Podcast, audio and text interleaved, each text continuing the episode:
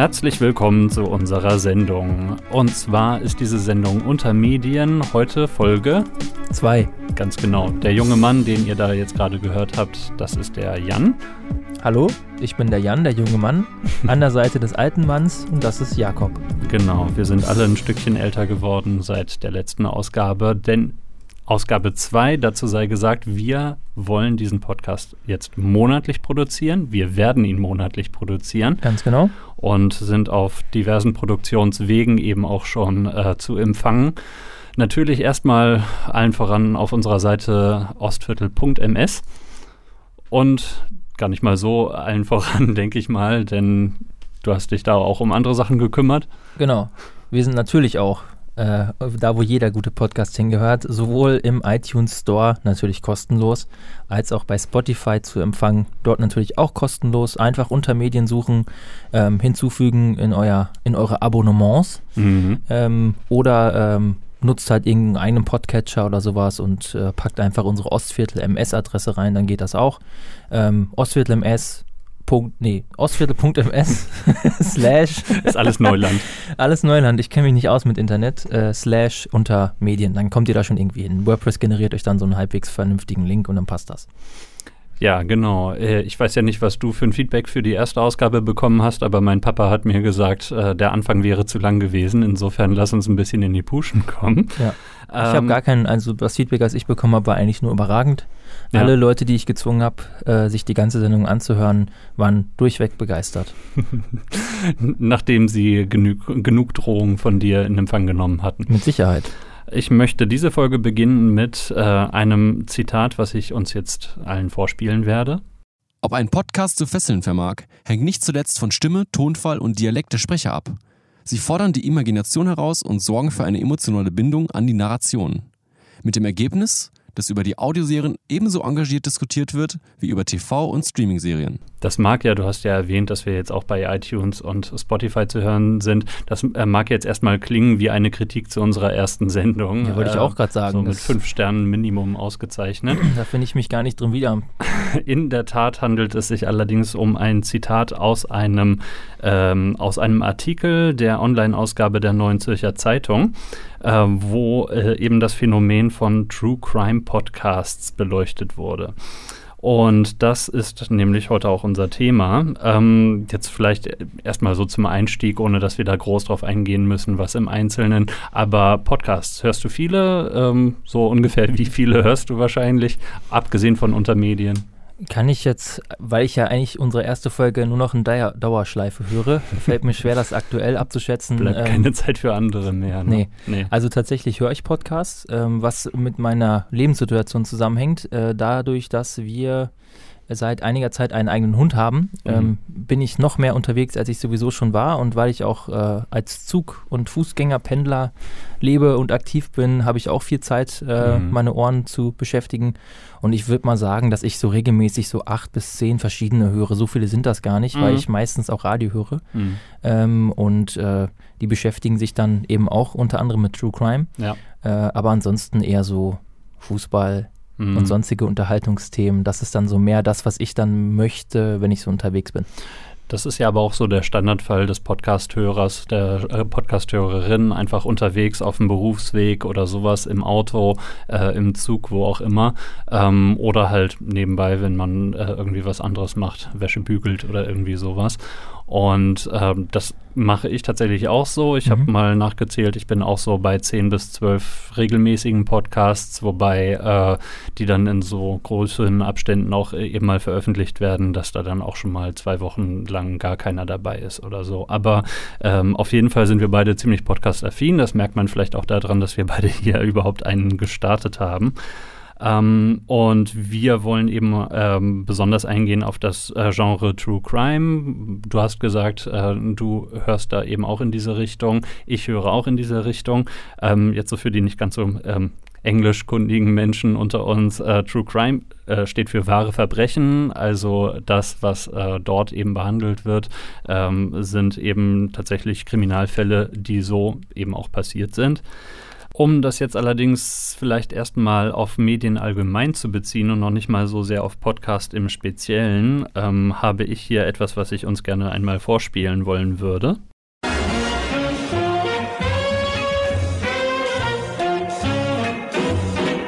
Die Älteren werden sich noch erinnern.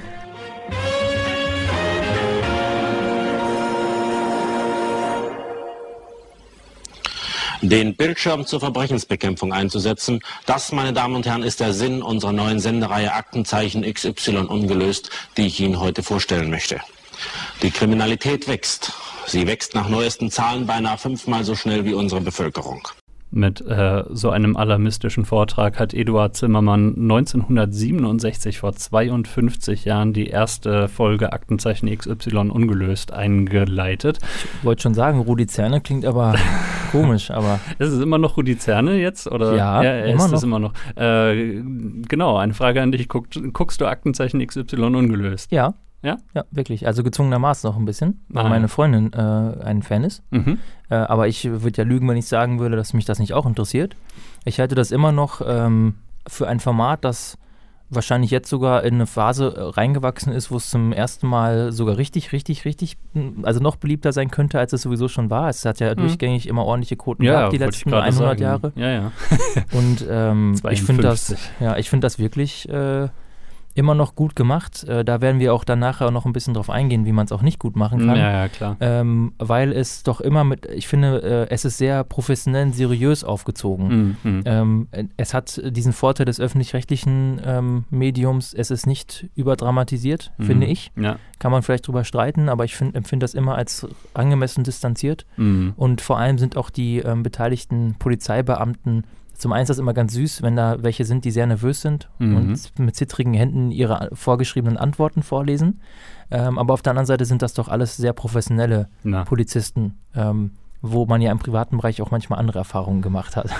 das dann schon. Vielleicht dazu auch später nochmal kurz mal gucken. Ähm, aber ähm, also meine Erinnerungen daran sind vor allem eben wirklich Kindheitserinnerungen, Mhm. äh, wenn dann so in seltenen Fällen meine Eltern irgendwelche Partys veranstaltet haben und äh, wir dann deswegen unbeaufsichtigt waren, ich und meine Geschwister.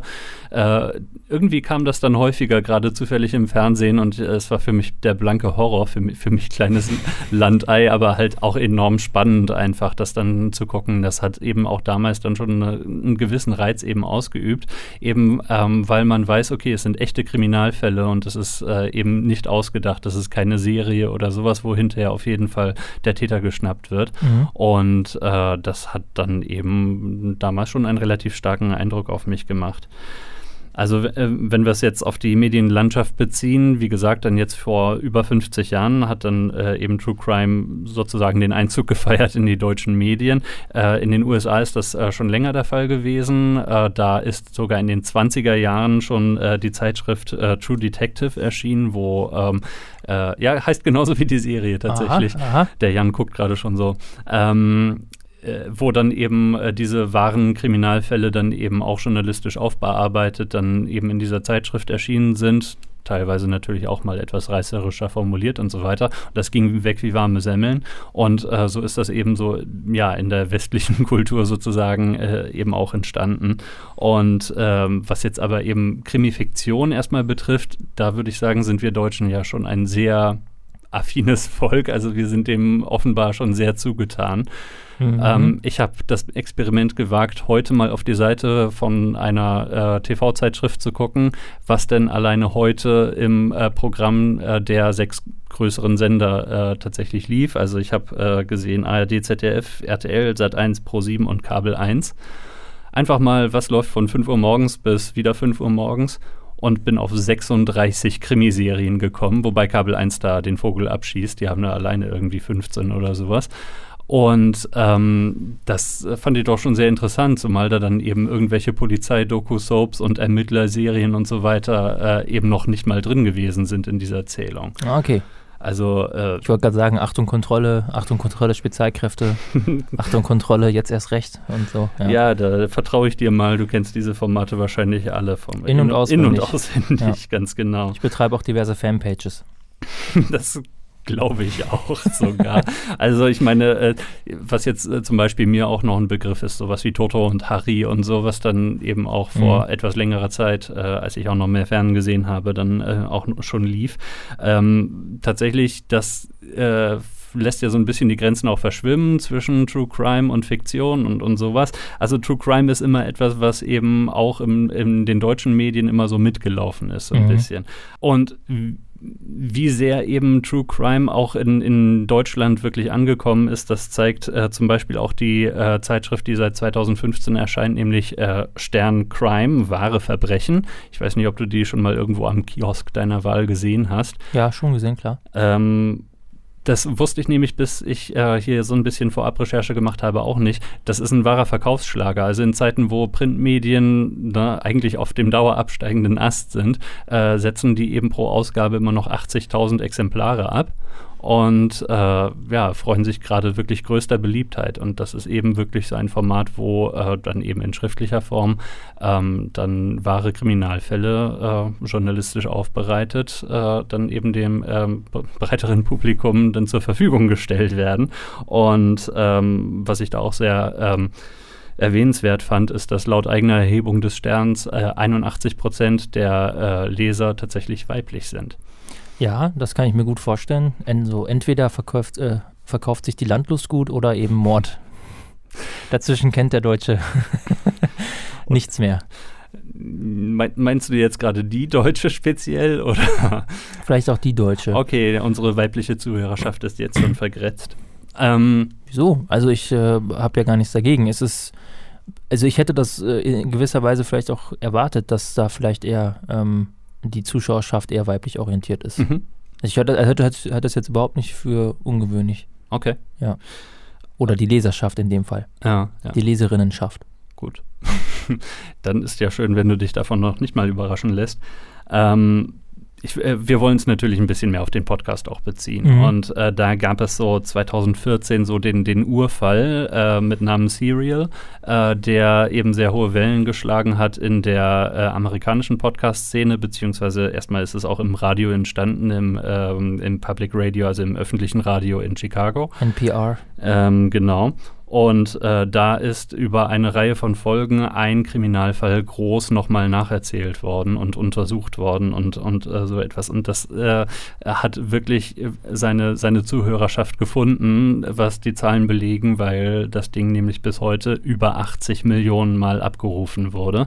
Also das ist richtig äh, gut äh, rausgegangen. Und, und offenbar äh, hat so ein bisschen offene Türen eingerannt oder äh, zumindest äh, hat einfach so die, äh, die Welle losgetreten dann. Also daraufhin ähm, haben sich dann eben diverse Zeitungen und, und äh, Radiosender und Medienunternehmen äh, dann eben äh, auch zum Ziel gesetzt, okay, ja, True Crime funktioniert, da machen wir mal was. Und deswegen gibt es eben auch mehr und mehr Podcasts, die sich damit auseinandersetzen. Und da gibt es dann etwas bessere und etwas schlechtere. Wir werden dann äh, auch noch zu den Beispielen kommen. Ähm, so, so ein bisschen äh, ist dann natürlich auch so das Problem, äh, die, die journalistische Distanz oder das äh, journalistische Feingefühl muss natürlich stimmen. Ähm, häufig sind es allerdings eben auch Amateure, die Podcasts betreiben, mhm. äh, die nicht in irgendeiner Form tatsächlich journalistisch ausgebildet sind. Und da kann es dann eben schon mal äh, problematisch werden, wenn dann eben ungenügend oder unsauber gearbeitet wird. Und deswegen, also wir werden heute dann eben auch auf die Gefahren eingehen, die bei der Erstellung oder Produktion eines solchen Podcasts dann auftauchen können ähm, und eben auf Sachen, die einfach man achten muss, wenn man, wenn man so etwas macht und sich mit so einem doch ziemlich sensiblen Thema eben auch auseinandersetzt. Ähm, dass das aber eben auch nicht nur bei Amateuren vorkommt, sondern auch bei Profis. Ich denke, dafür hast du dann eben auch ein ziemlich ähm, lebendiges Beispiel mitgebracht. Ähm, zumindest wenn ich jetzt unseren Vorgesprächen Glauben schenken darf, dass, äh, äh, dass da wohl auch ein bisschen was in die Binsen gehen kann. Ja, ich habe da ja in unserer Redaktionskonferenz äh, schon einiges anklingen lassen. ähm, ich finde das gut, dass du auch, ähm, das ist nicht abgesprochen, dass du aber Serial sozusagen nochmal erwähnt hast. Mhm. Das war nämlich auch äh, die Inspiration hm. für äh, den Podcast, den ich jetzt vorstellen werde, äh, überhaupt produziert zu werden. Mhm. Ähm, ich spreche von Täter Unbekannt. Täter Unbekannt ist eine Produktion des NDR genauer gesagt NDR 2. Mhm. Also wurde da dann ähm, zum ersten Mal 2015, also ne, zeitlicher Bezug ja, auch. Auf jeden Fall, ja äh, zu Serial wurde es erstmalig ausgestrahlt mit der ersten Staffel und hat jetzt in diesem Jahr seine Fortsetzung gefunden mit der zweiten Staffel. Also zwischen beiden Staffeln lagen jetzt sogar drei Jahre. Und ähm, wird ähm, produziert oder zumindest äh, journalistisch betreut und auch gesprochen von zwei NDR-Moderatoren und Moderatorinnen. Zum einen ist das Anouk Cholin. Das ist eine Moderatorin, die ähm, laut eigenen Angaben seit 2002 bei NDR 2 arbeitet und ähm, da dann vor allem Nachrichtensprecherin ist. Mhm. Und äh, ihr Kollege Thomas Ziegler, der hat jetzt keine eigene Teamseite beim NDR, ich weiß nicht wieso, aber er selber schreibt auch, dass er äh, in der Schlussredaktion von NDR 2 dabei ist und ähm, auch bei Enjoy mit dabei ist. Also vielleicht. Äh, so eher frei oder sowas. Ja, wahrscheinlich. Die sind ja, glaube ich, alle beim NDR freie Mitarbeiter und die dann maximal 15 Jahre da arbeiten dürfen, wenn ich das gerade richtig im Kopf habe. Mhm. Die haben da so ein etwas seltsames Konstrukt. Deswegen sind die meisten Nachrichtensprecher beim NDR auch nur so ungefähr eine Dekade angestellt oder mhm. dabei, mhm. Ähm, weil die dann meistens ja fünf Jahre irgendwie dabei waren, eingearbeitet wurden, vielleicht ein Volo oder die heißen, glaube ich, Qualifikanten bei denen, die mhm. Volos, ähm, und dann eben zehn Jahre sprechen, dann sind die weg. Mhm. So, so meine ich das im Kopf zu haben beim NDR. Mhm. So, diese beiden ähm, Journalisten, wir müssen es betonen. Ja. Wir müssen das betonen. Äh, ich habe da eigentlich auch schon so dem, dem passenden O-Ton zu, damit wir auch nochmal sicherstellen, das sind wirklich äh, Journalisten. Mein Kollege Thomas Ziegler und ich, wir sind keine Ermittler. Wir sind Journalisten. Hm. Sehr äh, dramatisch. Das war jetzt die äh, Frau Cholin, die auch den Großteil der Folgen spricht. Mhm. Ähm, wir werden auch feststellen, dass die Ausschnitte aus der ersten Staffel noch etwas nüchterner eingesprochen sind. Das ist mir beim Hören erst gar nicht aufgefallen, aber jetzt, wo ich die Zitate ähm, rausgeschnitten habe, mhm. da ist mir nochmal ganz bewusst aufgefallen, dass, das, dass sich die Präsentation im zweiten Teil nochmal ein bisschen verändert hat. So, was ist jetzt Täter unbekannt? Ja, wollte wir ich haben, gerade fragen, worum geht's? Wir haben ähm, hier eine Reihe, in der es um Vermisstenfälle geht. Also in beiden, ähm, in beiden Staffeln geht es darum, dass eine Person verschwunden ist. Mhm. Ähm, es gibt kaum Anhaltspunkte und die Fälle sind bis heute nicht geklärt. Mhm. Und ganz wichtig, es gibt den Lokalbezug. Beide vermissten Fälle haben im Norden stattgefunden. Das ist ja der NDR, deswegen muss das Verbrechen auch im Norden stattgefunden haben. Natürlich. Ähm, und um so ein bisschen die Stimmung mitzubekommen, hören wir mal kurz in das Intro dieser Sendung.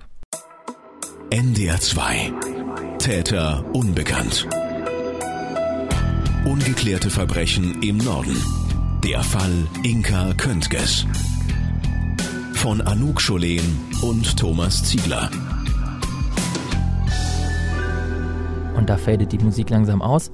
Klingen schon so Detektivtöne an, so ein ja. bisschen so Film Noir oder so. Ganz genau. Also das, dieses, dieses Musik-Intermezzo, äh, das kommt häufig vor. Mhm. Ähm, Habe ich jetzt nicht nochmal extra mit rausgeschnitten, aber äh, wenn die so Themenblöcke, nenne ich es jetzt mal, abgeschlossen haben, dann gibt es immer so fünf bis zehn Sekunden lang ein bisschen Musik. Das Ganze ähm, ist schon so als ähm, absolut dramatisches Format in der Hinsicht auch aufgezogen. Also mhm ähm, als ich da reingestolpert bin, ich habe mir das, habe das gefunden oder vielleicht hat es auch meine Freundin gefunden und dann habe ich reingehört und dachte mir am Anfang noch, okay, das könnte was Spannendes sein, mhm. weil ich nämlich noch davor ähm, aus dem RBB, der hatte so eine Reihe, wo äh, ein Mordfall aufbereitet wurde, mhm. der schon ein paar Jahre zurücklag. Ja. Das war ausgesprochen gut gemacht. Jetzt komme ich tatsächlich gerade nicht auf den Namen.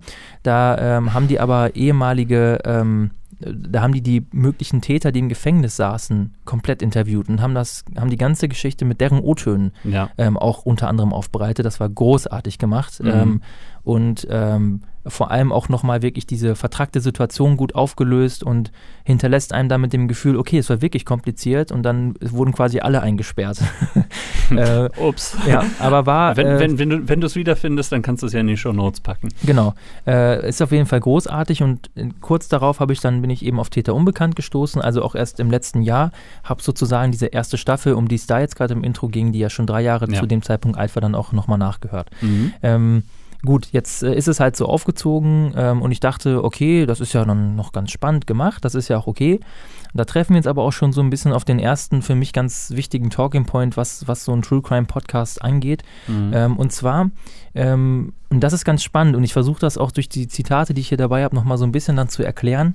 Ähm, da stößt so ein bisschen die Erwartungshaltung und auch die Inspiration, die dieser Amerikan das amerikanische Vorbild da ähm, ausgelöst hat oder mhm. eben war, und da stößt das Ganze so ein bisschen an, an die Grenzen, ähm, an die Grenzen des guten Geschmacks und äh, sicherlich auch an, an die Grenzen ähm, dessen, was ein öffentlich-rechtliches Medium eigentlich präsentieren sollte, in meinen Augen.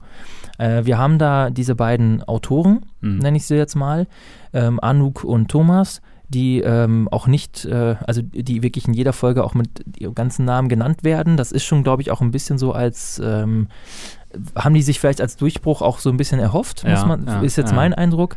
Ja gut, so, so, ein Podcast, der basiert natürlich auch stark auf Personality und genau, so. Also aber es muss dann schon stimmen und dann will man vielleicht auch den Namen dazu. Übrigens, mein Name ist Jakob Töbelmann. Ja. Ja, egal.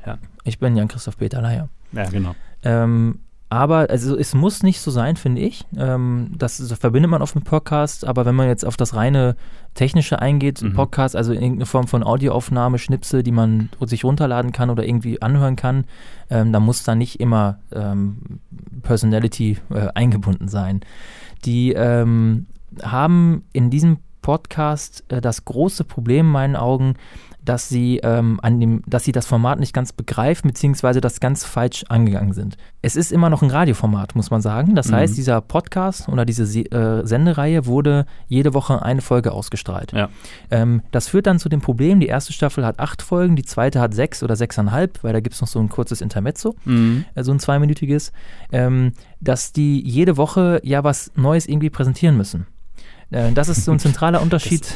Das wäre schon ganz nett, wenn man genug Inhalt hat, ja. Genau, das ist ein zentraler Unterschied zu Aktenzeichen. Ja. Da hat man ja in jeder Folge mehrere Fälle. Ja. Die werden dann in ähm, so einem fünf- bis zehnminütigen Film erklärt. Mhm. Danach kommt der Polizist ins Studio und erklärt nochmal genau das Gleiche. Das halt finde ich daran. Davon, von der zuständigen Kripo, genau. aber der bringt es dann nochmal auf den Punkt. Genau, ne? ja, ja, ja. Das, also das ist eigentlich lustig, weil da jedes Mal nochmal genau das Gleiche eigentlich wie im Beitrag davor erklärt wird, was aber auch okay ist. Also das ist ja auch ein bisschen der Sinn des Formats. Mhm. mhm. Und dann ist das durch. Mhm. Und hier wollen die aber natürlich den Zuschauer auch am Ball halten. Also ja. brauchst du einen Dramaturgen. Zuhörer in diesem Fall. Oder. Zuhörer, genau. Ähm, brauchst einen Dramaturgen oder eine Dramaturgin und dann gibt es da irgendeine Form von Dramaturgie, roten Faden. Ja.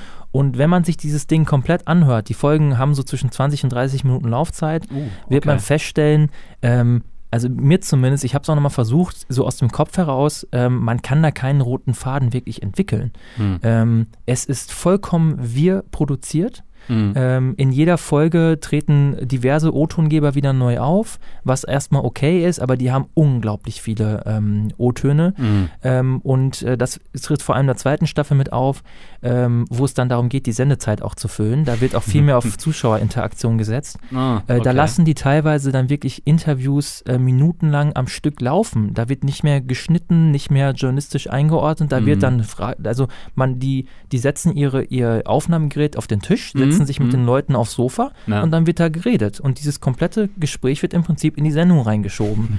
Äh, und praktisch. das ist praktisch, wenn man Sendezeit füllen muss, äh, sicherlich. Ähm, ist aber für den roten Faden nicht zuträglich und trotzdem versuchen sie ja irgendeine Form, Form von Dramaturgie aufzubauen. Mhm. Also am Ende jeder Folge wird gesagt, und nächste Woche, äh, bla bla bla, der Nachbar. Ne? Und das und, ist. Äh, wie, wie, sieht dann die Zuschauerinteraktion aus? Ich ja, meine, also, äh, können Sie das dann in der nächsten Folge direkt aufnehmen, was ja, da dann passiert ist? Also ähm, Sie, äh, Sie binden durchaus Hinweise ein. Ja. Und das passiert jetzt nicht so oft. Also Sie betonen, dass es viele Hinweise gibt und bedanken sich am Anfang jeder Folge. Mhm. Und die wurden auch in der zweiten Staffel, in der ersten bin ich mir sicher, ob es so war, aber in der zweiten Staffel wurden die offensichtlich auch immer relativ frisch produziert, die Folgen. Mhm. Ähm, das Problem ist, und das ist das wirklich das ganz grundlegende Problem, in der zweiten Staffel vor allem, die sagen wirklich, melden Sie sich in unserer App äh, oder melden Sie sich bei der Polizei, wenn Sie Hinweise haben mhm. oder was weiß ich nicht was. Mhm. Ähm, aber die wollen natürlich diese Geschichte jetzt nicht auf einen Schlag erzählen. Also Ja. sie erzählen schon den Ablauf in der ersten Folge, aber in jeder Folge kommt was Neues dazu. Da wird ein neuer Tatverdächtiger präsentiert und das ist Okay. nur ein bisschen Banane. Also ja, wenn die, sie, wenn sie es wirklich unterlassen. Unter Umständen würden Leute sich melden, irgendwelche Hinweise liefern, die eigentlich schon vorliegen. Ganz genau. Äh, ja, ja. Und, also und, äh, das ist so, das ist wirklich ein Problem. Da werde ich dann auch gleich noch ein bisschen was zu erzählen. Also äh, Ähm, ins, insgesamt, wenn ich dich kurz unterbrechen ja. darf, äh, insgesamt ist ja auch dieses, ähm, gerade bei True Crime, dieses Prinzip mit äh, Zuschauerinteraktion oder Zuhörerinteraktion äh, auch gar kein so neues, weil ähm, es eben auch zum Beispiel einen amerikanischen Podcast gegeben hat, der sehr stark darauf gesetzt hat, dass äh, die Zuschauer eben sich mitbeteiligen. Stichwort Schwarmintelligenz und, Mhm. und so. Und da tatsächlich lustigerweise ein Kriminalfall mithilfe der Zuhörer gelöst werden konnte. Ja, also, Also sprich wieder das Prinzip Aktenzeichen. ja, also äh, gut, um Schwarmintelligenz wird es jetzt sicherlich hierbei nicht gehen. Dafür Mhm. müsste ja auch der Auslöser eine gewisse Form von Intelligenz haben und das kann, man, das kann man diesem Format nun wirklich nicht nachsagen. Okay. Ähm, aber ähm, was, womit ich mich jetzt erstmal beschäftigen möchte, ist ein bisschen die Rolle dieser beiden ähm, Mhm. Autoren, also von Anouk Cholän und von Thomas Ziegler. Ähm, die beiden geben in der ersten Folge ähm, doch relativ klare und eindeutige Statements ab. Ähm, wir fangen jetzt erstmal mit dem hier an. Mein Kollege Thomas Ziegler und ich, wir sind keine Ermittler.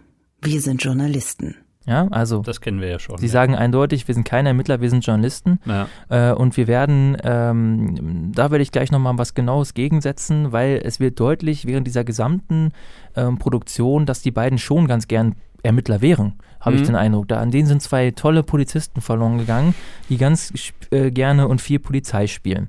So, jetzt sind die aber in einer Situation, sie sind also Journalisten und was machen Journalisten? Die recherchieren, Mhm. die beschäftigen sich mal mit so einem Fall natürlich auch. Mhm. Und das ist natürlich nochmal ein ganz anderes Thema, inwieweit Journalisten in die Rolle ähm, von, ähm, von Rechercheuren treten und Mhm. diese Ergebnisse verwerten und veröffentlichen.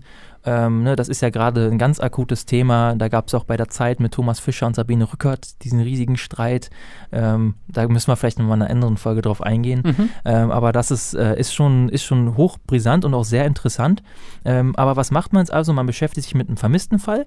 Es ist nicht, mir nicht ganz klar, auf welcher Basis sie diese beiden Fällen, diese vermissten Fällen rausgesucht haben. Der erste Fall von 2015, da geht es um eine junge ähm, äh, Frau, die frisch verheiratet ist und auf dem Weg zur Arbeit mit dem Fahrrad ähm, verschwindet. So, weg. Ja. Und im zweiten Fall geht es um ein 15-jähriges Mädchen, das in der Neujahrsnacht ähm, versucht, jemanden zu finden, der sie nach Hause bringen kann, weil die im Land wohnt, im Osten irgendwo Mhm. und dann auch verschwindet. So, Mhm. das sind die beiden Fälle. Ähm, warum die jetzt die gewählt haben, weiß ich nicht. Ähm, das kann ich jetzt schon spoilern. Es gibt keine neuen Erkenntnisse. Mhm. Die finden nichts. Okay. Warum auch? Sind doch Amateurermittler. Ja. Ähm, die Zuschauer tragen auch nichts wirklich bei. Und die Polizei hat zwar beide Fälle nochmal aufgemacht, Ja, ja. kann man auch nachlesen, ist aber nichts draus geworden. Ja, also ist beides noch ungelöst. Wie, wie, wie lange liegen die dann zurück, die Fälle? Der erste Fall war im Jahr 2000, meine ich. Ja, ja. Ähm, also zum Zeitpunkt der Ausstrahlung 15 Jahre. Und der Ah. zweite Fall war vom 1. Januar 2001, also 17 Jahre. Ja? Okay, ja, also deswegen, sie haben sie wieder aufgemacht, weil im Prinzip die Polizei mangels Spuren die Fälle schon für sich erstmal geschlossen Genau, hat. die sind schon seit dementsprechend 15, 16 Jahren auch geschlossen, die Mhm. Fälle. Ja. Äh, und äh, haben dann noch ein bisschen diesen zeitlichen Druck reingebracht, weil zum Beispiel der zweite Fall, ich meine, in zwei Jahren jetzt verjähren würde, wenn es sich um Totschlag handeln würde. Mhm. Ähm, so, jetzt äh, hören wir aber mal rein, äh, mit was, für, mit was sich die beiden beschäftigt haben. Das ist nämlich eine ganz zentrale Frage. Reißen wir durch unsere Fragen möglicherweise alte Wunden auf? Ja, tun sie das möglicherweise? Ähm, Moment, äh, lass mich raten, ob sie das tun. das, das ist jetzt Spekulation von meiner Seite und Ja. auch von deiner. Ich, weil ich stecke nicht in den Leuten drin, die betroffen sind und die diese Person kannten. Mhm. Ähm, aber ähm, ich möchte einmal kurz äh, da was voranschicken. Das ist jetzt ein Ausschnitt aus der allerletzten Folge der ersten Staffel. Okay. Die Staatsanwaltschaft informiert den Ehemann schriftlich darüber. Er zieht seine Konsequenzen. Er beschließt, sich nicht mehr in der Öffentlichkeit zum Verschwinden seiner Frau zu äußern. Am 6. August 2002 schreibt die neue Presse, Ihr Mann möchte keine Fragen mehr beantworten. Er habe alles gesagt, sei im Fernsehen aufgetreten, habe Flugblätter verteilt und Zeitungen informiert. Er habe Bilder seiner Frau auf eine Website gestellt und mit der Kripo gesprochen.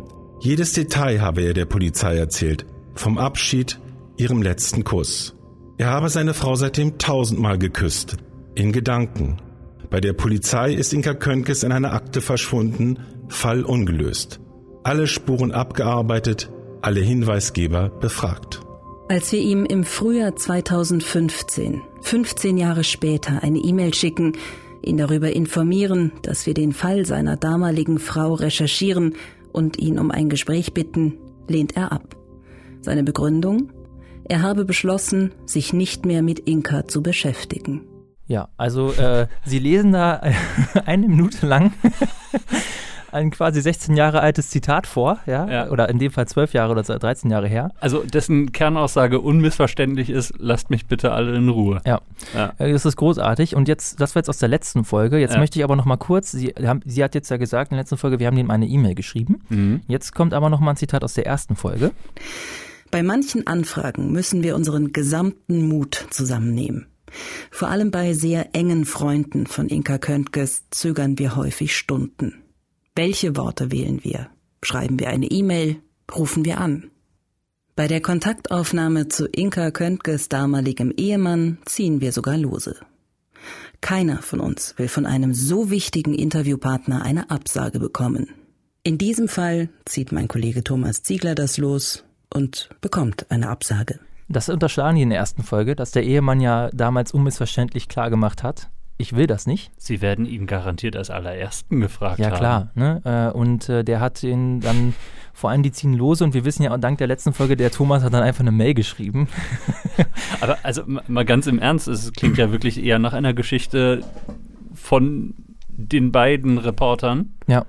Äh, also ist, ist, ja, also das ich ist ihm der Fall egal oder? Ja, also ich muss sagen, bei der ersten Folge, ähm, bei der ersten Staffel ist mir das ganz negativ von vornherein aufgefallen, dieses mhm. Gefühl, keiner will das so richtig. Also die sagen, ähm, sie haben, glaube ich, die Eltern kontaktiert von Inka und die haben gesagt, ist okay. Mhm. Ähm, das war es aber auch. Aber der Ehemann zum Beispiel, der, der ja unmittelbar auch betroffen war, der hat wirklich deutlich gemacht, ich will das eigentlich nicht. Ähm, beziehungsweise er will nichts damit wissen und trotzdem nehmen sie Kontakt auf, obwohl sie es besser wissen. Ja. Das, da, ich finde, da kommt schon so ein bisschen ähm, die, die werden es mit journalistischer Sorgfalt begründen, aber ich halte das einfach für vollkommene Selbstüberschätzung ja. ähm, oder Hybris, wie auch immer, zu sagen, ähm, also er sagt eindeutig, ich will mich nicht mehr äußern, ja. aber die beiden denken, ja, uns kann das doch sagen. Was an, also äh, anders kann ich mir das gar nicht erklären, sich das überhaupt rauszunehmen. Ja. Und wofür? Es gibt keinen Anlass, außer dass 2014 in den USA ein Format funktioniert hat und wir wollen das jetzt auch machen. Das ist echt erbärmlich und falsch. Äh, vor allem, das, das klingt jetzt dann schon für mich so ein bisschen so, ne, ist jetzt an uns hängen geblieben. Ja. Äh, irgendwie Chefredakteur will, äh, dass wir das jetzt machen. Ah, ja, mach du doch. Ja. Nee, mach du. Also sie betonen auch immer wieder, die haben sich monatelang mit dem Fall beschäftigt in der mhm. Vorrecherche und so. Mhm. Also mm, sei mal so dahingestellt. Vielleicht sind es zwei Monate, dann kann man schon monatelang sagen, aber halt weiß ich jetzt nicht, ob das wirklich dann stimmt. Kommt noch das Tagesgeschäft ja. dazwischen äh, und so. Ja, man muss sich auch mal fragen, was, was macht man denn da monatelang? Also so viele, so komplex ist der Fall jetzt auch nicht. Die mhm. fährt halt zur Arbeit, ist in dem Park, es gibt einen Zeugen oder so, Ende. So, also was, äh, gut. Äh, in der zweiten Staffel, da haben sie das Problem ähm, umgangen. Da sagen die nämlich, wir würden machen das natürlich nur, weil weil die Angehörigen das erlaubt haben. Mhm. Das war in der ersten Staffel ja eigentlich noch so halb egal. Mhm. Ähm, gut, vielleicht, weil es da auch eine Minderjährige ist, die verschwunden ist. Mhm. Und da haben die dann die Familie aber mit an Bord. Mit denen sammeln die auch ganz viele O-Töne. Ne? Ach so, okay. Das ist da nochmal ein bisschen was anderes. Hier haben die ja auch fast von keinem wirkliche O-Töne aus der unmittelbaren Verwandtschaft oder Bekanntschaft. Ja, ne? Das ist ja. fast alles, die Einzigen, die was sagen, haben eigentlich nichts konkret zu tun. Irgend so ein Pfarrer, der die getraut hat und so. Na. Das ist schon ein bisschen weiter weg. Gut, das ist also so ein bisschen ähm, schon mal etwas, was mir super sauer aufgestoßen ist und wo ich denke, was ist das? Also was ist die Funktion dann dahinter? Ja. Ähm, und diese Frage, die sie da eben am Anfang stellt. Reißen wir durch unsere Fragen möglicherweise alte Wunden auf? Ne? Also die scheinen sich, also das finde ich noch schlimmer, die sind sich dessen schon bewusst ja, ne? ja. und machen es halt trotzdem. Also ja. ziehen es voll durch. Ähm, es wäre was anders, wenn sie der Meinung sind, da ist was, aber zu denken, ähm, 16 Jahre später irgendein NDR2-Hörer wird das, also das ist halte ich vollkommen Banane. Zumal ähm, dieser Fall ja auch bei Aktenzeichen zum Beispiel war und auch in anderen. Formaten. Es gibt ein TV-Doku dazu. Ne? Okay. Ist jetzt nicht das erste Mal, dass man das öffentlich macht, sondern da, da gab es unglaublich viele. Ja gut, Berichte wenn, zu, wenn ne? der Ehemann äh, eben im Prinzip wirklich mit den Medien äh, schon Schluss gemacht hat und, und sagt, ich will nichts mehr davon äh, hören oder nichts mehr darüber sagen, ja, ja dann, dann wird er wohl schon ziemlich da auch so ein bisschen durch die Mangel gedreht worden sein, ja. Ich habe mir auch ähm, mich ein bisschen online umgesehen in Foren mhm. und geschaut, was die Leute so dazu sagen. Es gibt ja wirklich äh, natürlich ähm, so Leute, die sich da zusammentun oder Hobbyermittler, die dann versuchen, online sowas zu lösen und das ist auf der einen Seite. Das ist was zutiefst Menschliches, würde ich sagen, solche Rätsel lösen zu wollen. Ja, ne, aber es ist natürlich, wenn ich mir auch vorstelle, ich wäre davon betroffen und dann gehe ich online und dann posten die natürlich, das ist dann wieder hochgekommen und dann mhm. gibt es so auch Foreneinträge, wo dann die aktuelle Situation des Mannes beschrieben wird, weil der ist ja potenziell tatverdächtig. Und dann fangen die an, den so ein bisschen zu stalken online. Ne? Ja, ja, ja. Ich, also ich habe in einem Forum, ich weiß nämlich jetzt, wie der heißt. Ich weiß auch, wo der arbeitet. Hervorragend. Ne? Weil ich, also das ist, und das ist, ich habe jetzt nicht, nicht, intensiv gesucht, das hat mich jetzt auch nicht interessiert, aber ja. mich hat interessiert, wie ist das aufgenommen worden? Ja. Vollkommen Banane. Das sind jetzt nicht viele Leute, aber wer will, kann jetzt sofort gucken, wer ist der Mann? Wo ist der jetzt? Was macht er jetzt? Kann ich locker rausfinden. Mhm. Ähm, das hat man jetzt dadurch erreicht. Das ist natürlich ein bisschen traurig. Ähm, und wir wollen jetzt auch mal reinhören, was die beiden selber sagen, was sie eigentlich von dem Format ein bisschen erwarten. Auf die Idee, uns mit einem ungeklärten Kriminalfall zu beschäftigen, sind wir durch eine US-Journalistin gekommen. Im vergangenen Herbst ist sie den Spuren eines abgeschlossenen Mordfalls nachgegangen und hat dem Fall eine neue Aufmerksamkeit beschert. Wir haben ihn im Moment nicht, den alles entscheidenden Hinweis. Aber auch nach 15 Jahren gilt. Es gibt eine Wahrheit. Und es gibt mindestens einen Menschen, der diese Wahrheit kennt. Nur ihr nicht. Und es bleibt auch bis zum Schluss so, ne? Ja. Also mit anderen Worten, Sie verbringen wie viele Folgen jetzt damit, einfach Acht. darüber zu reden und Ja. Also es waren sieben Folgen. irgendwie zutage zu fördern. Nee, es gab sieben Folgen und dann noch so eine achte äh, Folge, als die Polizei Best das of. wieder aufgenommen hat. Oder äh, Highlight Ja. Reel. Ja, genau. Ja, okay. Die besten Nicht-Infos. ähm, jetzt hören wir mal ein bisschen rein, ähm, wie die beiden wirklich in die Rolle der Ermittler schlüpfen, obwohl sie ja sagen, wir sind keine Ermittler. Else erzählt uns, wie das damals war, als die Polizei kam und die Nachbarn befragt hat. Und sie macht eine Aussage, die uns sehr überrascht. Also ich habe sie nur gesehen einmal und zwar den Morgen. Also es war- Ich saß da mit Max noch auf dem Hof. Halb acht bist du immer Ja, ja, den Mund immer gegangen. um halb acht sowas. Ne? Das ist spannend, weil wenn man so die Zeitung liest, die sagen immer, sie ist immer so gegen Viertel nach acht, 20 nach acht losgefahren. Wenn Sie aber jetzt sagen halb acht, dann Halb ist acht das sowas muss es gewesen sein. Denn ich bin ja früh, Max Ja, ja, hat sich ja. ja, gemeldet und dann bin ich runter als erstes. Und dann los, also halb acht, dreiviertel acht, ich, Uhrzeit weiß ich nicht genau, möchte ich mich nicht festlegen. Aber so um die Zeit war es. Die haben ja alle Nachbarn, die da damals gewohnt haben, systematisch befragt. Und die Nachbarin Elsa, Else, ähm, hat die beiden eingeladen und teilt also mit, sie hat die Frau, die Inka, die da an dem Morgen dann verschwunden ist, um halb acht aus dem Haus kommen sehen. Und, und jeder weiß auch, dass 15 Jahre alte Zeugenaussagen die zuverlässigsten und also besten zu sind. ihrer Verteidigung, das, das erklären sie dann auch. Ja. Ähm, aber ich finde diesen Ausschnitt trotzdem geil, weil man merkt auf der einen Seite der Thomas, das ist die Männerstimme drin gewesen, Ja. Thomas äh, Ziegler, wie er so nachfragt, ähm, sind Sie sich sicher, halb acht? Ähm, und, sie, und die Anu Schulen in der Anmod sagt sie auch schon so, ein rätselhafter Fund oder eine, eine rätselhafte Aussage. Mhm. Äh, und Mhm. dann wird eben, und das ist jetzt auch zur Produktion, also dann wird wirklich dieses komplette Gespräch mit allem, mit dem Tassenklirren und so, Ja. die, die haben auch die heiligsten Räume der Welt gefunden für jedes Interview, ist auch Respekt dafür. Ja, solche Locations muss man erstmal finden. Ja, und haben das eben komplett durchgezogen ähm, und ziehen das dann so in die Länge. Also, Mhm. um das jetzt aufzulösen, sie erklären dann danach auch, äh, das ist natürlich eine Schwierigkeit, Zeugenaussagen nach so langer Zeit. Mhm. Wissen Sie, Sie ge- sagen auch so, wissen Sie, was Sie letzten Donnerstag gemacht haben, Punkt genau. Ja. Ist ja auch so. Ähm, und dann erklären sie auch, dass bei der dritten Nachfrage, da haben sie dann noch ein Telefonat mit der gemacht, da sagt sie dann auch so, ja, halb acht, acht oder so. Also es war eine absolute Nichts-Story, Mhm. ne? weil sie kündigen es ja an damit, eine rätselhafte Aussage Na, ne, um einmal so ein bisschen, ich war da auch hellhörig, ich weiß noch genau, ich saß im Zug und dachte mir so, aha. Ja. Ne, weil man, das war noch zum Zeitpunkt, das ist glaube ich Folge 4, 3, wo, ich, wo, ich du noch, etwas unsicher wo ich noch nicht sicher war, ist das Ja. wirklich so beschissen oder gebe ich ihm noch eine Chance? ja, okay. Und ähm, dachte so, ja, das ist ja interessant. Und dann stellt sich so fünf Minuten später raus, was für eine Zeitverschwendung. Mhm. Was für eine unfassbare Zeitverschwendung mit gar nichts. Ne? Also es hat keinen Mehrwert gebracht, dieses, dieser ganze Abschnitt. Ähm, das ist Beispiel Nummer eins. Jetzt kommen wir zu Beispiel Nummer zwei, wie die beiden sich als Ermittler gerieren. Anna erzählt uns in dem Gespräch, in dem sie auch die Geräusche und den Besuch ihrer Schwester erwähnt hat, noch von einer anderen Sache, von einem rätselhaften Fund. Die anderen Nachbarn, ich weiß es nicht, ob sie noch leben, vom anderen Haus. Aber sie hat mir erzählt, dass sie die äh, Fotos äh, von Hochzeitfoto hat äh, zerrissen gefunden im Müll. Weiß ich noch. Da waren so eine kleine Bänke und da haben wir uns beide gesessen und sie hat mir über die Fotos gesagt, dass merkwürdig ist, dass die Fotos jetzt so im Müll waren.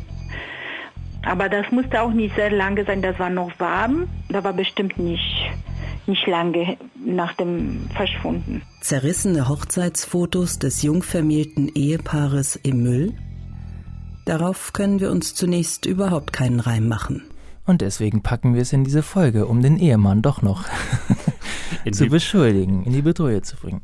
Da, da lupft der geneigte NDR-Reporter schon mal seinen Sherlock Holmes-Hut und äh, wischt sich über die zerfurchte Stirn. Also ich will es kurz auflösen. Ja. Etwas später wird äh, dann spekuliert, also er hat ja diese Fahndungsplakate gemacht, das war anfangs der 2000er, wo man Mhm. noch viel mit der Hand gemacht hat Ja. und hat wahrscheinlich für die Foto, also dafür Fotos kopiert, um das Fahndungsplakat zu machen, also das Suchplakat. Okay. Ende.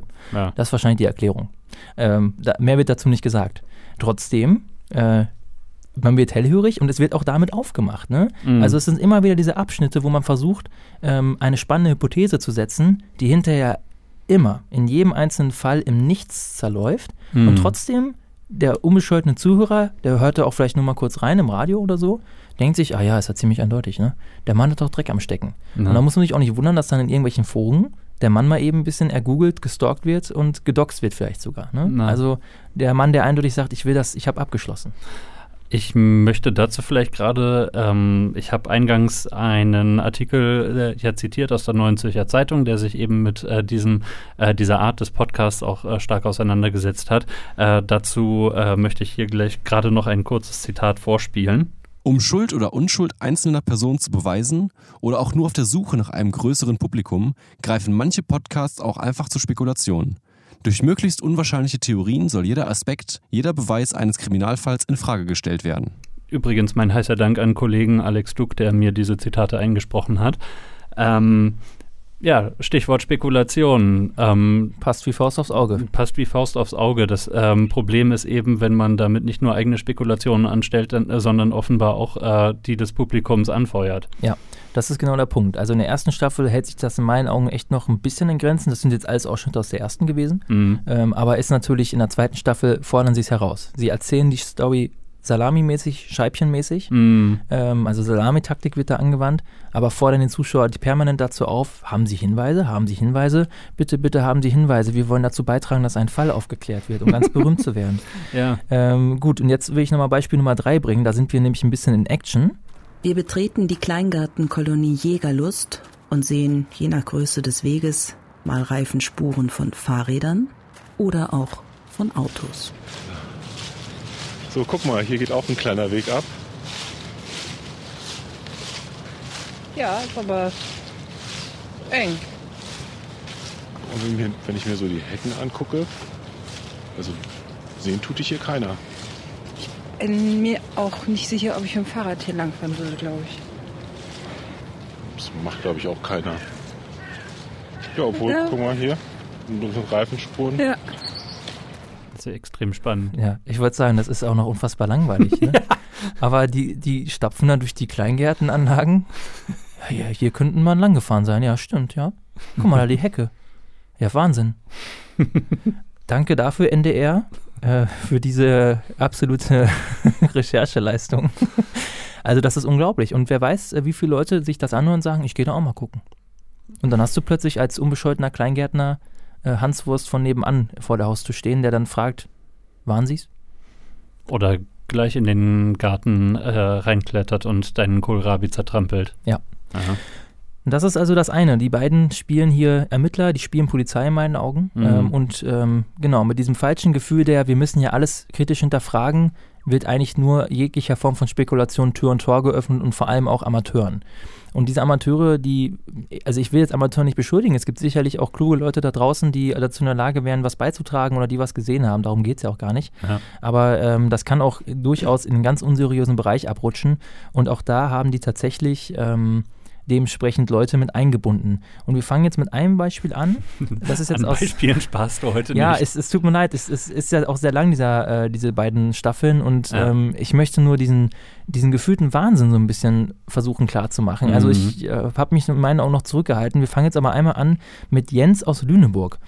Ich weiß nicht, wer Jens aus Lüneburg ist. Ich habe das jetzt so verstanden, dass das eine Form von Privatermittler ist, der Mhm. oder der hat zu viel Freizeit und macht das. Ich weiß es Häu- nicht. Häufig geht das ja auch Hand in Ja, Hand. äh, aber auch bei Jens muss ich sagen, achtet mal genau auf die Aussagen. Ich will dem jetzt nicht zu nahe treten, aber da habe ich das Gefühl, das ist einer, der hat ganz viele Cop-Shows geguckt und der ähm, hat ein paar Verben und Adjektive gelernt und will klingen wie ein gelernter Ermittler. Mhm. Ähm, aber schon im ersten Satz bringt das hin, fertig, glaube ich, zwei geniale. Ähm Na, hört einfach mal rein.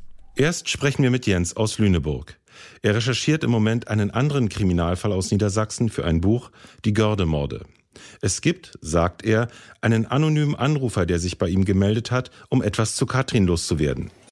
Ich habe im Mai, Juni diesen Jahres einen Telefonanruf bekommen von jemand, der äh, mir etwas äh, augenscheinlich mitteilen wollte, was ich aber im ersten Moment zunächst mal auch nicht verstand, sondern das, war, das Gespräch war ähm, ja, für mich relativ zusammenhanglos. Und da habe ich natürlich gefragt, wissen Sie was darüber? Also möchten Sie möglicherweise irgendwas mitteilen oder was dazu sagen? Und dann kam halt immer dieses, dieses, äh, dieses mit diesem zentralen Satz, der sich immer wieder während des ganzen Gesprächs durchzog, dass er sagte, ist in Nähe, ist das, muss gucken. Also so war der Ablauf, ist in Nähe und dann ist das als klang wie eine Bestätigung, muss gucken. Also das war wie eine Aufforderung, dass man da gucken soll und das war für mich eigentlich der Punkt, dass ich zunächst fragte, meinen Sie das Umfeld und merkte dann aber, dass er mit Umfeld nicht viel anfangen konnte und habe dann äh, versucht, diesen Begriff zu umschreiben, also um bei der Nähe zu bleiben und habe dann alles Mögliche aufgezählt und habe gesagt, so, also Umfeld bedeutet Nähe und so. Und da kam immer äh, relativ zügig, wenn ich was sagte, immer das Ja, Ja, Ja hinterher. Also man merkte, äh, ich hatte ihn augenscheinlich verstanden, also das, was er mir mitteilen wollte, war dann ja, an der Stelle auch angekommen. Was macht man mit so einem O-Ton? Den nimmt man doch nicht rein. Nein, und der geht noch länger. Ja. Ich habe jetzt, der ist geschnitten. Ne? Ja, ja. Äh, das Wort augenscheinlich findet Jens, glaube ich, ganz toll. Mhm. Ähm, aber mal ein bisschen raus aus der Polemik sozusagen. was für eine Scheiße. Unfassbar. Also da der Typ recherchiert für eigene Bücher, was weiß ich, was Halt, der. äh, was ganz anderes ja auch. Ja, genau. Also eigentlich was anderes und kriegt einen Anruf von irgendeinem Typen, der kein Deutsch kann und äh, erzäh- erzählt diesen Anruf nach Ja. In einem Café, das unglaublich laut ist. Ja, gut, aber es halt nicht. Es halt nicht, dafür kann man, kann man nichts hören aufgrund des Klapperns und der Kinder. Ist auch gut. Ähm, aber ähm, gut, warum man den jetzt reinnimmt, weiß man nicht. Einfach so. Also, also das ist ja null Erkenntnis. Außer, dass sie vielleicht, wenn sie ermordet oder äh, was weiß ich was wurde, dass das in der Nähe passiert. Also unfassbar. Das ist aber noch nicht der Gipfel der Unseriosität. Ja. Ähm, ich möchte kurz, aber bevor ich jetzt das zweite, und das ist mein absolutes Lieblingsbeispiel. Okay. Das, ist, das ist unglaublich und du weißt ja auch schon, worum es geht, so ein bisschen, aber du musst, hörst es jetzt gleich zum ersten Mal. Aber bevor ich das abspiele, möchte ich nochmal zeigen, dass die beiden, ähm, äh, also sie sagen ja auf der einen Seite, wir wollen ja unvoreingenommen sein, alles mit reinbringen. Mhm. Jetzt möchte ich aber kurz sagen, das machen sie nicht in jedem Fall. Wir finden diese Person. Sie ist inzwischen aus der Sekte ausgestiegen. Sie wiederholt ihr Statement uns gegenüber, knapp 18 Jahre später. Sie will Katrin am Abend des 01.01.2001 bei einer Veranstaltung gesehen haben. Allerdings sagt sie es nicht in unser Mikrofon. Mehrere Sektenmitglieder sind damals von der Polizei befragt worden. Es gibt keine zweite Quelle dafür, dass Katrin da war. Wir zweifeln an der Glaubwürdigkeit der Aussage. Die Person, mit der wir sprechen, sagt von sich, sie sei schwer traumatisiert durch Telema. Also Telema ist eine Sekte äh, da vor Ort. Oder in der. Nähe und ja, Nie gehört. Nö, ich auch nicht, aber da gab es das Gerücht, dass sie vielleicht da reingegangen ist. Aber da sagen sie jetzt also klipp und klar, das halten wir für unglaubwürdig. Mhm. Hm? Sei mal so dahingestellt. In dem Fall nehmen sie also eine Position ein. Jens aus Lüneburg offensichtlich ein sehr glaubwürdiger Zeitgenosse. Ja, weil seine Aussage ja auch nicht so spezifisch ist. Genau, ne? Ist Nähe, muss gucken. Ja? Das müssen wir reinpacken. Äh, das sind wir unseren Hörern schuldig. Äh, da ist jetzt also Zweifel gesät. Und jetzt kommen wir aber zu dem Beispiel, da sind sie ein bisschen lockerer. Das ist jetzt ein sehr langer O-Ton. Ähm, es tut mir leid, ich denke, das fällt noch um das Zitatrecht, um diesen absoluten Wahnsinn zu erfassen. Ähm, ich konnte das beim, ich, also ich muss wirklich sagen, das ist aus der letzten Folge, meine ich. Mhm. Und ich habe das äh, Auch der, gehört. der, der zweiten oder der ersten Der zweit, das ist Staffel? jetzt zweite Staffel. Mhm, mhm. Und ich bin mir, also ich habe noch genau im Kopf, wie ich das gehört habe und dachte, das kann nicht wahr sein. Ich habe wirklich gezweifelt, ob das jetzt, ob das noch ähm, ernst gemeint ist. Und Ja. hört, hört jetzt einfach mal da rein, das ist für mich der Kracher des Jahrtausends. Noch ist vieles offen. Uns schreibt Christina eine E-Mail, als sie unseren Podcast hört. Sie lebt in der Schweiz und sagt, sie kennt die Region um Bergen-Dumme oder auch das Wendland nicht, aber sie hat Visionen von Katrin. Außerdem träumt sie von Katrin. Sie spricht im Traum mit ihr. Christina erzählt uns von den Träumen und beschreibt Regionen in Niedersachsen, in denen sie nie war, die es aber tatsächlich auch so gibt. Guten Abend, Frau Schalin, guten Abend, Herr Ziegler. Den Fall Katrin Kunert kenne ich schon längere Zeit, habe diesen allerdings in den letzten Monaten nicht verfolgt, bis ich irgendwann das Bedürfnis hatte, die alten XY-Folgen anzuschauen. Nun gibt es Menschen, die abergläubisch sind, wie auch solche, die es nicht sind. Seit ich circa zehn Jahre alt wurde, habe ich immer mal wieder Träume und Visionen, die ziemlich genau so passieren oder passiert sind. Dabei geht es meistens um Unfälle, kleinere Delikte, Naturkatastrophen, auch mal um Geld. Beides kann ich nicht beeinflussen, ich habe es aber auch nie wirklich versucht. Jedenfalls habe ich die alten Folgen angeschaut vor mehreren Wochen und bekam eine Vision. Kurz darauf habe ich dann im Internet gelesen, dass der Fall neu aufgerollt in eine Podcast-Serie erscheinen wird. Das hat mich doch sehr überrascht, sodass ich das Gefühl hatte, diese Vision der Polizei zu melden, was ich dann auch tat. Daraufhin kamen noch zwei Träume und eine Vision. Die Vision, die ich vor den Podcast hatte, könnte auf Wasser hindeuten. Nichts Reißendes, eher Teiche, schmale Bäche oder Flüsse. Ich glaube, jetzt habe ich gerade ein bisschen Gänsehaut gekriegt bei Teiche. Nun hat dieser Kai Ihnen ja die Örtlichkeit gezeigt und es wurden Teiche erwähnt. Ich spürte Holz, relativ viel Holz. Es könnte in der Nähe ein Gerüst oder so sein, eine Mühle, ein Windrad oder dergleichen. Und ich spüre, uh, uh, und ich spüre eine starke Enge und Luftnot. So als ob man in eine Kiste eingesperrt oder einbetoniert wäre. Es kann auch Erde sein. Aber es ist sehr eng. Ich spüre, dass sie nicht mehr lebt die Träume kann ich nicht in Verbindung mit der Vision bringen. Ich versuchte es, doch es ist schwierig. Ich kenne mich in Deutschland nicht aus. Ich lebe in der Schweiz und war bisher nur für den grenznahen Einkauf dort. In einem Traum kam ein Flughafen vor. Hatte es dort in der Nähe einen Flughafen? Außerdem der Begriff Quickborn. Lebt gegebenenfalls jemand in Gussborn? Das, die erste Mail an die Polizei kann ich nicht senden, da ich es über ein Kontaktformular verschickt habe. Das zweite kann ich Ihnen auf Wunsch gerne zustellen.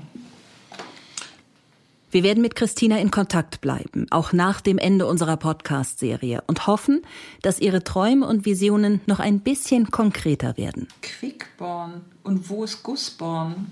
Nee, sie hat gefragt, gibt es Gussborn, ne? Nee, sie sagt, lebt jemand in Gussborn? Gussborn. Oh, bei das? Dannenberg. Jetzt, hör mal, jetzt kriegst du aber Sorgen. Pass mal auf.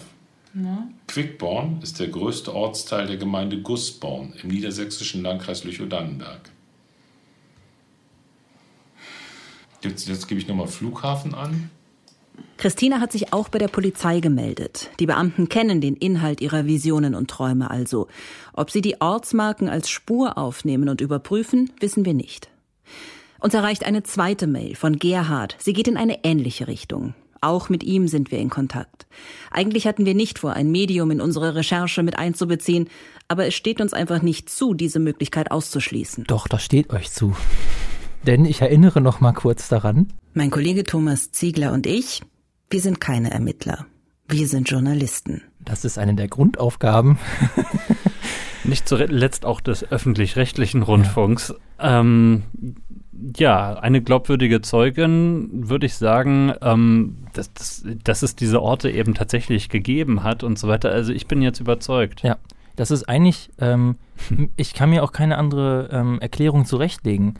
Woher, sie, sie war nur zum Einkaufen mal in Deutschland unten an der ja. Grenze. Woher ja. soll die wissen, was in Norddeutschland passiert? Nee, also mit einem Blick auf die Karte wird man sowas nicht feststellen können. Auf gar keinen Fall. Und ich finde es auch gut, dass die beiden sofort gegoogelt haben. Ja, ja. Ähm, das ist sehr gut. Da ist.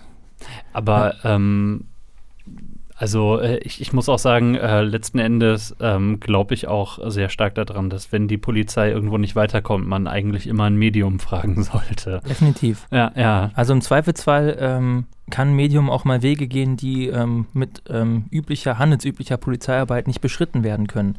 Da darf man sich nichts vormachen wenn die Polizei am Ende ist, dann muss man vielleicht mal ins Übernatürliche abgleiten. Da gab es mal vor Jahren bei den Simpsons diese Maschine, die Sarkasmus äh, messen konnte und die daraufhin explodiert ist. Ähm, ja, also äh, was. Da kriege ich, Gänse, krieg ich Gänsehaut, ja. Das ist doch Wahnsinn. Die weiß, äh, die schreibt das Wort Teich. Gänsehaut. Wahnsinn. Ich, ich bin da gerade tatsächlich ein wenig ja. rat- und fassungslos, denn ähm, es ist eine Sache, jetzt zu einem Kriminalfall was beitragen zu wollen. Ähm, es ist auf, einer, äh, auf der anderen Seite eben auch äh, eine Sache, eben solche Hinweise aufzunehmen in so einem Podcast, aber äh, sowohl von Seiten der Hinweisgeberin der vermeintlichen als auch eben von Seiten der äh, beiden Redakteure, die da ähm, beteiligt sind, ist das eigentlich einfach eine, eine Vollkatastrophe. Ja. Ich möchte auch noch mal kurz an diesen Satz erinnern. Reißen wir durch unsere Fragen möglicherweise alte Wunden auf? Ja, und dann kommt da so ein Medium an und sagt, die ist wahrscheinlich tot. Mhm. Ne? Und dann noch das betroffene Schweigen. Also das ist so unfassbar unverschämt, unangebracht. Heuchlerisch. Ja. Ähm, das, was du gerade gesagt hast, das Aufnahmegerät lief mit. Also, das ist auch einer der Clues der zweiten Staffel, was ich auch gerade schon meinte. Sie haben dieses Erlebnisreportagen-Ding voll durchgezogen. Ähm, ich vermute Wo, wirklich. Wobei es natürlich trotzdem hundertprozentig gestellt wirkte. Ne? Äh, Also- ja, sicher. Also ich, wobei ich denke schon, dass sie sagen, ach guck mal, wir haben jetzt eine Mail bekommen äh, oder einen Brief bekommen, den lesen wir jetzt mal laut vor. Zack, wir drücken mal auf Play, äh, auf Record und dann hören wir, äh, dann lese ich das mal vor. Bin ich unsicher, dann werden sie eher. Also ich glaube, also es gibt auch Szenen, wo die ins Auto einsteigen, kriegen Anruf und sowas. Mhm, Also das, mhm. das mag auch gestellt sein, aber ich glaube wirklich, die haben in dieser Produktionsphase permanent beide ein Aufnahmegerät dabei gehabt und haben jedes Mal auf Record gedrückt. Das ist kein Witz. Ähm, Mhm, also die, mhm.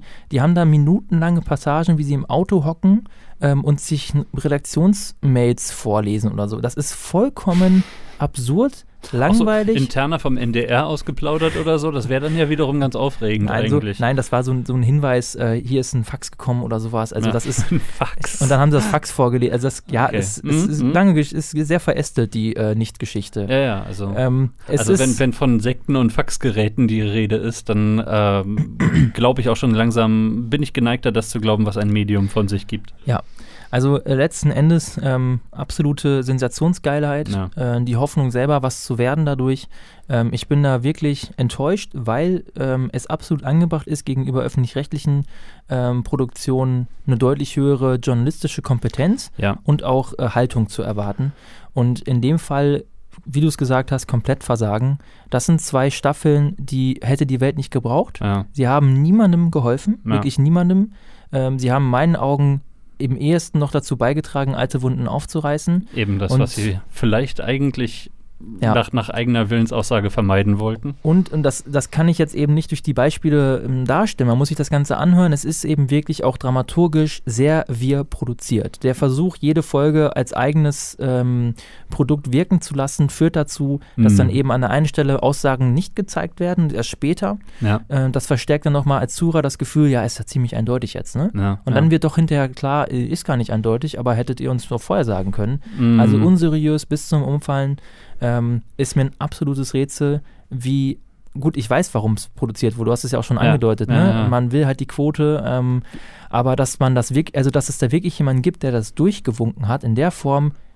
Wahnsinn. Das kann ich mir wirklich nicht, das, das kann ich mir nicht erklären. Also die Produktion lief ja dann offenbar, während die Sendung dann eben auch schon lief. Bei der zweiten Staffel bin ich mir sicher, dass es so ist, ja. Und äh, das mag dann natürlich eben auch das noch zusätzlich erschweren, wenn man dann wirklich keine Inhalte mehr hat, äh, womit man das dann auch eben füllen kann. Ja. Ähm, dann kann man eben auch nicht unbedingt zurückziehen und sagen, äh, sorry, unser Fehler, äh, wir haben nichts zu senden. Ja. Äh, insofern ähm, ist es fast schon wieder verständlich, wenn sie sich dann was aus den Fingern ziehen, aber äh, das ist natürlich eigentlich auch den Zuhörern gegenüber unverantwortlich. Und was, was diese Verantwortung betrifft, also es tut mir leid, wenn ich mit diesem schönen Artikel aus der Neuen Zürcher Nein, Zeitung wunderbar, komme. wunderbar. Nee, ich habe auch noch andere Beispiele, aber äh, keine Ahnung, ob die dann heute noch zum Tragen kommen. äh, aber eben diese, diese Verantwortung, die wird hier ziemlich gut auf den Punkt gebracht. Übrigens, ähm, das muss ich so langsam mal dazu sagen, dieser äh, Artikel ist von äh, Beatrice Bösiger geschrieben. Äh, also hier bitte etwas zur Verantwortung. Hier liegt auch eine Problematik des Genres. Im Gegensatz zu fiktionalen Serien sind hier die Protagonisten, Opfer wie Täter, real. Der Umgang mit True Crime bedingt damit seitens der Produzenten auch große Verantwortung. Die Suche nach möglichst authentischen Emotionen geht manchmal auf Kosten von Sensibilität und Zurückhaltung. Einige Serien überschreiten in ihrer Intimität die Grenzen des Erträglichen. Diese Szene, äh, diese Serie in jedem Fall, denke ich mal. Ja, definitiv. Ähm, auch wieder sehr passend. Ähm, ja, letzten Endes äh, ein enttäuschendes Format und ich habe es wirklich nur aus Wut äh, und Hass weiter gehört. Ne, das war so ein reines Hate-Watchen und Hate-Listening, das mache ich ja gerne. Ja, wirklich, ich hasse sowas. Das- nee, das- ich, das ich ich rege mich ja gerne auf und in dem Fall wurde ich auch dann am Ende mit der Hellseherin belohnt. In der, oder dem Medium in der letzten Folge. Das war ja nochmal das, die Ja. Kirsche auf der scheiße Torte. Ja, richtig schön poliert nochmal der Haufen, den sie da die vergangenen zwei Staffeln hingesetzt haben. Definitiv. Na, Also herrlich. sehr enttäuschend. Ähm, vielleicht nochmal jetzt als Fazit nochmal Mhm. ähm, zusammengefasst äh, von Thomas Ziegler, dem Co-Autoren dieser Sendung. Dann ist das ja möglicherweise, möglicherweise, möglicherweise Möglicherweise, das trifft es doch ganz gut. Der, Äh, Satz, der Satz ging noch weiter, oder? Ja. Achso, es hätte Ich hätte sein n- können, dass er sich da dann in, in diesem Loop irgendwie verliert oder so. Nee, nee. Es sind drei möglicherweise aus einer längeren Satzkette hintereinander geschnitten. Ach so. Gab noch einen vierten, einen fünften, denke ich. geschummelt. Ist geschummelt, ja. Okay. Ich äh, habe die Realität verfälscht. Ähm, vielleicht da auch nochmal die Lektion, ähm, das Problem an echten Leben und der Realität ist, es ist halt kein Drehbuch. Mhm. Und wie willst du also Dramaturgie, ähm, also es kann funktionieren und man kann das auch geschickt machen, aber wie willst du das bei sowas, bei so einem Fall, der komplett erzählt ist, es gibt nicht die Auflösung, aber die ist Mhm. auch nicht zu erwarten, aber Nee. alle Umstände sind bekannt. Wie willst du da im Nachhinein noch einen schönen roten Faden reinbringen? Das ist das Problem. Und unter, also in dem Fall hat Unterhaltung da nichts verloren. Und es Mhm. ist eben als so halbes Unterhaltungsformat natürlich produziert. Und das ist absolut falsch, der Ansatz. Man kann das vielleicht hinbekommen, vielleicht auch in einer Folge, vielleicht ein Feature machen, Ja. aber sicherlich nicht eine acht- oder sechsteilige Podcast-Folge. Von daher Daumen runter von uns oder von mir. ähm, ich kann Also- euch nur empfehlen, euch das vielleicht mal selber reinzuziehen ähm, und euch selbst ein Bild davon zu machen. Aber das ist wirklich äh, einer der ersten Podcasts, wo ich wirklich richtig sauer war. Das kann ich irgendwo auch nachvollziehen nach deinen Beispielen. Also insofern geht jetzt erstmal vorsichtig mein Daumen auch Richtung Erdmittelpunkt. Äh, Es ist eben so, so ein bisschen das Problem, wenn, ähm, wenn man es mit True Crime äh, eben zu tun hat. Erstens, es gibt nicht definitiv ein Ende, irgendwie eine, eine Lösung, eine Auflösung. Ähm, und äh, zweitens, ähm, ja, man steht sozusagen so ein bisschen im Wettstreit mit der Fiktion. Ja. Ähm, klar, also äh, True Crime, und das ist, glaube ich, auch das, was viele Leute daran fasziniert, ähm, eben es sind echte Fälle und, Mhm. und man, einem können sich da so ein bisschen die Fußnägel hochrollen und so weiter. Ähm, auf der anderen Seite ähm, gehorcht dieses Format dann eben auch nicht hundertprozentig den äh, Regeln äh, der, der, der Narration sozusagen, der, der äh, Art und Weise, wie man eben gerne Geschichten erzählt. Und ähm, also ich glaube, dass ich da dann unter Umständen ähm, ein etwas positiveres Beispiel äh, liefern kann. Sehr gerne. Wenn du denn durch bist mit äh, deiner Kritik. Ich bin vollkommen durch. Täter unbekannt bei NDR 2. Jetzt reinhören. Ganz genau.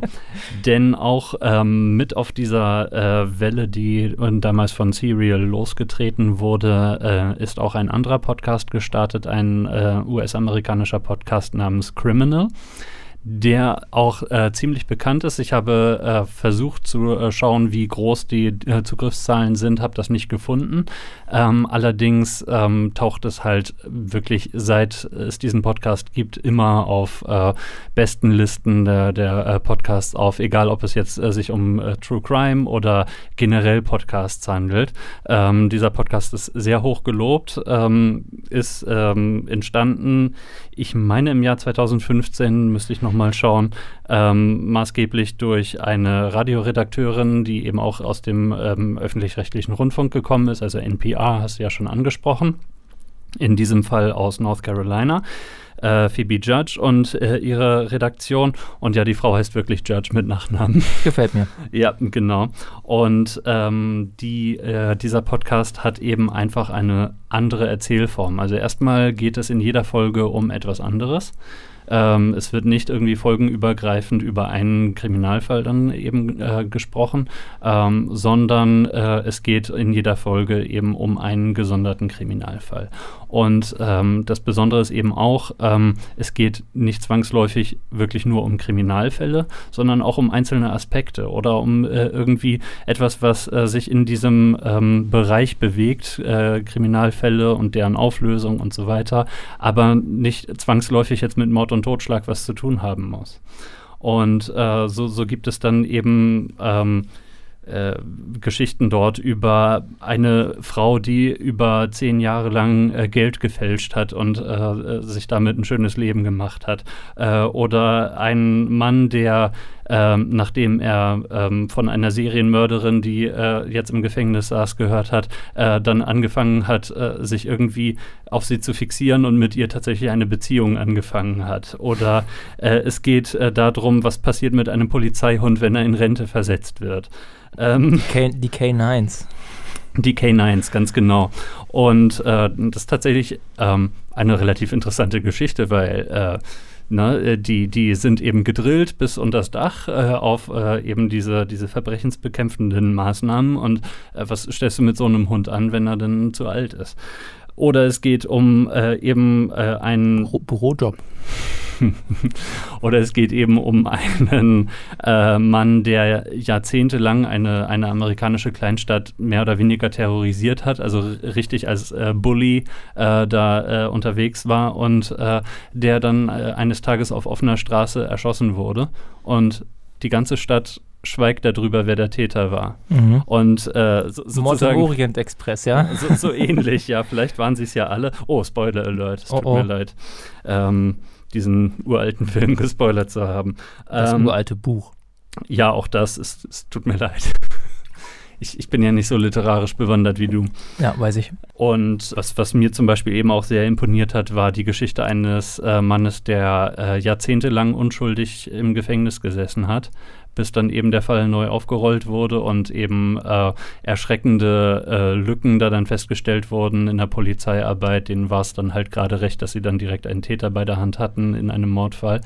Ähm, und äh, da geht es eben noch nicht mal mehr so um den Mordfall, sondern eben ähm, auch sehr stark darum, wie, wie ist jetzt sein Leben? Was hat das Gefängnis aus ihm gemacht und, und so. Und äh, das sind eben sehr persönliche und einfühlsame Interviews, die äh, die Phoebe Judge dort führt und ähm, die äh, eben auch wirklich mit einem gewissen Eigen, also Eigeninteresse klingt so äh, übel, nein, aber die wirklich mit einem Interesse dort sitzt und die Leute interviewt. Man hört sie häufig bei ihren Fragen ein wenig stammeln und stottern, weil sie äh, sich die Fragen nicht vorher irgendwie zurechtgelegt hat, sondern weil sie wirklich auf das eingeht, was ihr Gegenüber so sagt. Und ähm, so wie wir hier. So wie wir hier gerade, ne, man hört mich ja auch gerade stottern, aber ähm, das zeigt eben auch die, die Protagonisten, die sie hat. Mhm. Die sind super, die sind, äh, die haben wirklich eine besondere Geschichte immer zu erzählen. Und äh, teilweise sind es dann eben auch mehrere Personen, die dann in O-Tönen vorkommen. Äh, pro Folge, die dauern so zwischen 10 und 20 Minuten, die meisten Folgen. Ähm, und trotzdem wird da eben immer die ganze Geschichte erzählt. Und äh, ich liefere mal gerade ein Beispiel, weil es jetzt sehr stark ähm, dazu passt, was wir gerade gehört haben von Täter Unbekannt war der Name. Mhm. Ähm, eben der Umgang von Medien mit einem Kriminalfall. Und ähm, da hören wir jetzt äh, aus einer Folge ein kleines Beispiel. Family members of murder victims are often captured on television. We're shown their grief, and we watch them try to respond when they're asked impossible questions. They're given this nightmare of a task, trying to introduce their loved ones to the world while at the exact same time eulogizing them. What we rarely hear is the family's personal timeline, how they decide to tell their story, what to share, and when. I'm Phoebe Judge, and this is Criminal. Dieses I'm Phoebe Judge and This is Criminal ist bei der Zuhörerschaft äh, relativ legendär geworden, weil es kommt manchmal erst nach, weiß nicht, sieben, acht Minuten in der schon laufenden Folge, weil die ganze Vorgeschichte erstmal erzählt wird. Und dann kommt der eigentliche Plotpoint, mhm. äh, der eben wichtig ist für die Folge. Deswegen, das läutet sie dann eben sozusagen ein mit äh, I'm Phoebe Judge and This is Criminal. Und ähm, in dieser Folge geht es eben ähm, darum, dass ein äh, älterer Mann und sein Enkel vor einer Synagoge, also beide nicht jüdisch, aber äh, ähm, wurden vor einer Synagoge von einem ehemaligen Ku Klux Klan-Anhänger ähm, eben erschossen, vollkommen random. Ähm, und äh, jetzt geht es eben darum, wie reagieren die Hinterbliebenen darauf, gerade äh, was eben den Ansturm der Medien dann betrifft. Weil, mhm. Also ähm, ich denke mal, äh, wird man ja so einigermaßen auch schon mal mitbekommen haben, ähm, eben diese, diese ganze Kriminalität und Mord und Totschlag und so weiter spielt in amerikanischen Nachrichten, die ja auch noch immer stärker lokal zum Beispiel ausgerichtet sind als, äh, als hierzulande, äh, spielt er dann schon immer eine sehr große Rolle. Das heißt, die, die Presse stürzt sich ziemlich auf äh, die Hinterbliebenen von, mhm. Äh, von, von Mordopfern und äh, deswegen spielt dann natürlich der Umgang äh, mit solchen Geschichten äh, dann auch eine starke Rolle für die Hinterbliebenen, weil sie zum Teil komplett überrollt werden. Ähm, diese Familie hatte nun also äh, dann das Glück sozusagen, dass äh, der Protagonist dieser Geschichte, was äh, der Sohn des äh, ermordeten alten Mannes und Onkel des äh, ermordeten Jungen, ähm, dass dieser äh, mal selber in den Nachrichten gearbeitet hatte und äh, deswegen einigermaßen vorbereitet war. Und da spiele ich jetzt mal was vor. Knowing that the media is going to get the information they need. You know, they may not be able to release the names, but they're going to they're going to find it out. So you either let the wave crash over you or you ride the wave. And I guess it was just instinctual. You know, I wanted to get out in front of it. I knew they were going to find pictures somewhere. And I told them, you don't want the first picture of dad. And Reed also has a driver's license uh, permit. I said, you don't want the, the pictures of dad and Reed to be out there to be their driver's license photos. That's not what we want. That's not who they are. Und deswegen haben sie äh, es sich dann, also haben sie es selbst in die Hand genommen, haben eben schöne Familienfotos dann rausgesucht, ähm, um sie dann eben an die Presse zu geben, einfach weil sie wussten, die kommen ja sowieso an die Presse. Äh, und und äh, das, das zeigt dann für mich an der Stelle eben irgendwie einen ganz besonderen Umgang äh, mit der Presse dann in, in so einem äh, Mordfall. Und also ähm, ich meine, äh, wir wollen uns alle nicht vorstellen, wie wir in so einer Situation reagieren würden. Ähm, aber also ich fand das jetzt gerade im Hinblick auf das, äh, was du vorgestellt hast, eben dieses Nachbohren durch die NDR-Reporter äh, von, von wirklich schon lange zurückliegenden Fällen und, und so, äh, fand ich eine, ähm, ja, ein, eigentlich eine ganz gute Ergänzung jetzt. Mhm. Halte ich auch für absolut passend. Ähm, klingt auf jeden Fall sehr interessant. Ich äh, kannte den Podcast ja nicht, beziehungsweise habe ihn ähm, habe ihn noch nie gehört. Mhm. Ähm, aber das, ähm, ähm, was, was mich daran dann vor allem begeistert, ist tatsächlich äh, die, die wechselnden Themen mhm. und dann das offensichtlich sehr intensive und auch sehr empathische Auseinandersetzen mit den Themen. Das auf jeden Fall, also das ist sie auch geübt. Ähm, also äh, da, dazu muss ich sagen, ab und zu gibt es eben auch ein bisschen, ähm, ein bisschen leichtere Themen da mhm. drin. Also ähm, so, da, da haben wir eben auch zum Beispiel die Geschichte eines Flitzers, der halt wirklich bei äh, unzähligen äh, öffentlichen Veranstaltungen schon nackt über den Platz gelaufen ist. Oder wir haben äh, eben das mit dem Polizeihund, ist jetzt auch eher ein bisschen heiter. Oder wir hatten ähm, auch eine Folge, wo äh, ein Mann, des, der jetzt nicht so in der besten Gegend in seiner Stadt gelebt hat, äh, sich eben darüber geärgert hat, dass äh, so die Drogenszene bei ihm an der Ecke total ansässig wurde und so weiter. Und irgendwie, weil er überhaupt nicht weiter wusste und so, hat er einfach eine riesige Buddha-Statue gekauft und die an diese Ecke gestellt. Was eben äh, seinerseits dann wiederum ein bisschen criminal war, weil das natürlich jetzt nicht sein, äh, sein Grund war, wo er das dann hingestellt hat. Äh, das Lustige war, dass sich dann da eben eine kleine Szene tatsächlich von äh, Leuten gebildet hat, die da hinkommen, um zu beten und zu meditieren. Und die Drogenszene ist komplett verschwunden und so. Also sprich, äh, er, er hat was gegen die Kriminalität vor Ort getan, indem er eine komplett seltsame Geste äh, äh, da äh, vollzogen hat. Und eben solche etwas leichteren Themen, die sind dann auch immer mal dazwischen. Und auch so, so legendäre Mordfälle oder die, die Flucht von Alcatraz, die einzige jemals geglückte, die ja auch dann verfilmt wurde mit Clint Eastwood. Und so äh, wird er dann eben auch vorgestellt, dann aus Augen der Schwester von, von den, also von zwei der äh, Leute, die da entkommen sind und so. Mhm. Also es ist sehr wechselhaft und äh, das finde ich dann eben auch sehr schön. Es kommt gar nicht erst in die Situation, sich irgendwie verrennen zu können oder äh, Sendezeit totschlagen zu müssen oder so. Äh, wie viele äh, Folgen gibt es da bislang oder in welchem Rhythmus erscheint das?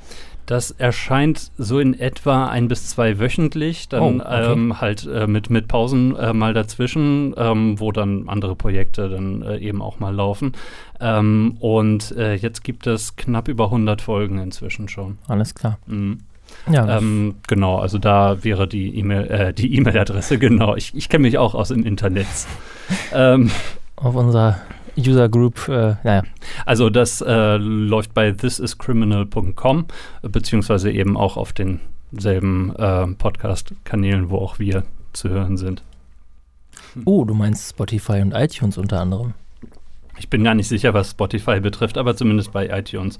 Aber also jedenfalls da habe ich äh, doch eine dicke Empfehlung, weil das einfach komplett andere Richtung ist, komplett positive Erscheinung meiner Meinung nach. Und äh, wenn man sich eben mit sowas Hartem wie True Crime auseinandersetzt, dann ähm, ja, bevorzuge ich doch sehr stark diese, wie du gesagt hast, auch empathische Herangehensweise, die dann ähm, die nötige Distanz lässt ähm, und, und ähm, wo, die, ähm, wo die Protagonisten aber eben auf der anderen Seite auch freiwillig ihre Geschichte erzählen, mhm. hat, hat man eben das Gefühl und, und da nicht irgendwie nachgebohrt werden muss oder so. Ja, letzten Endes ähm, auch sicherlich eine Frage ähm, wieder der Funktion oder der Idee. Und äh, wenn man sagt, ich will hier was aufklären, da hat man ja fast gar keine andere Wahl als zu bohren. Mhm. Aber wenn man sagt, ich möchte darstellen oder erzählen, dann lässt man sich ja die Freiheit, auch einige Sachen vielleicht einfach mal unkommentiert zu lassen oder gar nicht erst nachhaken zu müssen. Ja. Und das ist auch vollkommen angebracht. Der Zuschauer oder Zuhörer ist ja auch nicht doof. Ja. Der kann das ja auch in der Regel einordnen. Ähm, aber äh, und in solchen Fällen ist das auch vollkommen in Ordnung. Und deswegen eigentlich ganz, ganz cooles Gegenbeispiel. Ja. Ähm, vielleicht äh, jetzt, äh, damit wir so langsam zum Abschluss kommen, mhm. weil wir jetzt schon ein bisschen länger unterwegs sind, als wir es bei der ersten Folge waren, was auch vollkommen in Ordnung ist. Und wir ähm, wollten es kürzer halten. du, ich wollte schon immer einen Drei-Stunden-Podcast machen. ähm, würde ich vielleicht noch mal kurz, äh, auch wenn es sehr Mainstream ist, ich habe da auch kein Beispiel mit dabei, aber noch mal kurz auf Zeitverbrechen verweisen, mhm. weil das wiederum ein Beispiel ist, was dann aus, der, aus den privatrechtlichen Medien kommt, was ich dann ganz äh, noch mal, machen wir so ein bisschen den, das ein bisschen bisschen zu sozusagen, das mhm. Paket. Mhm. Ähm, das ist, äh, wird, wird von Sabine Rückert und von, äh, jetzt muss ich gucken, Andreas Sendker äh, produziert.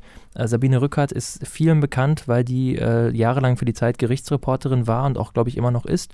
Und mittlerweile ist sie die stellvertretende Chefredakteurin und die Herausgeberin des Anlasses für diesen Podcast, nämlich Zeitverbrechen. Das ist also ein Magazin, das es jetzt seit einem Jahr gibt. Mhm. Das erscheint, glaube ich, viertel- oder halbjährlich. Äh, und da werden vor allem ganz viele ihrer alten Fälle, die sie im Laufe ihrer 15 oder 20 Jahre Karriere aufbereitet hat, nochmal nacherzählt ja. oder sogar nochmal auf den neuesten Stand gebracht. Das ist ganz interessant und der Podcast ist wirklich sehr gut. Ähm, also da kann ich eine große Empfehlung aussprechen. Er ist, wie gesagt, auch schon sehr bekannt. Mhm. Er erscheint alle zwei Wochen seit letztem Jahr, April äh, aber hat eben auch ähm, den Vorteil, dass da dann eben doch zwei Profis sitzen. Ähm, und der Andreas ähm, stellt äh, doch gute Fragen und liest sich auch ein und die sind da sehr gut vorbereitet. Ja. Und die Sabine Rückert, die erzählt das auch meistens ganz schön.